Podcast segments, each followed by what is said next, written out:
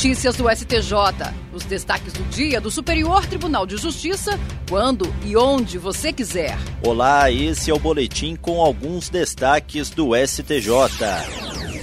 A terceira turma do Superior Tribunal de Justiça decidiu que os filhos comuns do casal não estão impedidos de atuar como testemunhas no processo de divórcio dos pais. No caso analisado, uma mulher promoveu ação de divórcio litigioso com pedido de partilha de bens contra o marido. O juízo de primeiro grau julgou parcialmente procedentes os pedidos para decretar o divórcio dos cônjuges, declarando cessados os deveres de coabitação, de fidelidade recíproca e ao regime matrimonial de bens.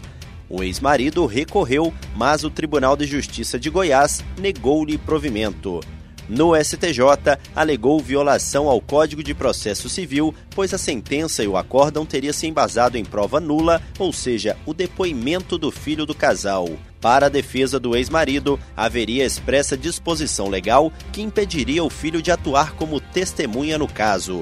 O colegiado da terceira turma negou o provimento ao recurso especial. O entendimento foi de que a hipótese de impedimento é aplicável à testemunha que possui vínculo com uma das partes e não quando seu parentesco é idêntico a ambas as partes, isto é, em se tratando de filhos comuns dos litigantes. Para o relator, ministro Marco Aurélio Belize, não se verifica parcialidade presumida quando a testemunha possui vínculo de parentesco idêntico com ambas as partes, sobretudo quando não demonstrada a pretensão de favorecer um dos litigantes em detrimento de outro. A terceira turma do Superior Tribunal de Justiça negou o provimento a recurso especial que pleiteava a incidência de juros para remunerar o capital que permaneceu em depósito judicial por quase 50 anos.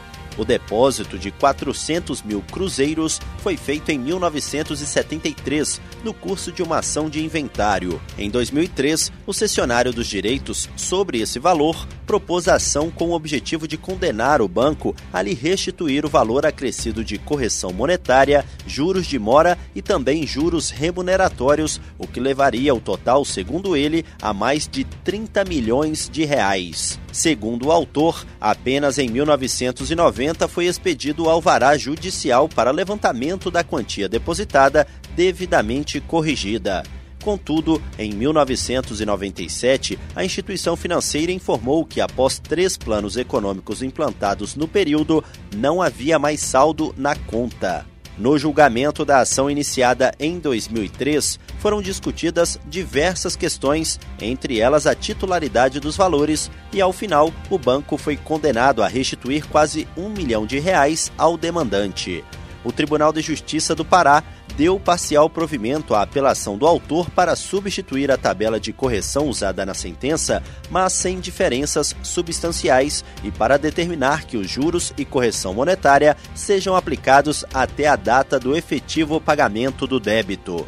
No STJ, o autor requereu a incidência de juros remuneratórios desde a data do depósito em 1973, mas o colegiado da terceira turma negou o provimento.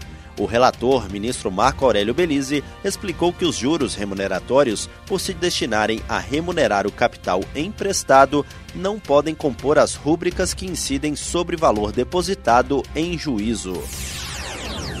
A terceira turma do Superior Tribunal de Justiça reafirmou o entendimento de que a revogação de uma ordem de prisão civil por inadimplemento de pensão alimentícia não pode ser condicionada à quitação dos débitos estranhos à dívida alimentar, a exemplo de honorários advocatícios e multa processual. No caso analisado, o mandado de prisão foi expedido contra o devedor, condicionando a sua revogação ao pagamento integral da dívida, incluindo juros de mora, honorários advocatícios e multa processual.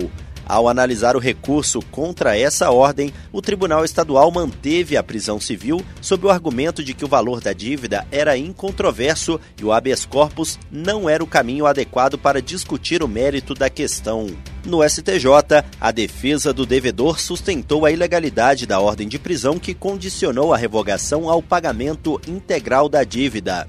O colegiado da terceira turma concedeu de ofício o habeas corpus para suspender a ordem de prisão até que se recalcule a dívida alimentar, excluindo-se do cômputo os valores relativos aos honorários e a multa processual. O relator, ministro Marco Aurélio Belize, lembrou que a jurisprudência do STJ é pacífica no sentido de que não se pode exigir para a revogação da prisão civil o pagamento integral do débito.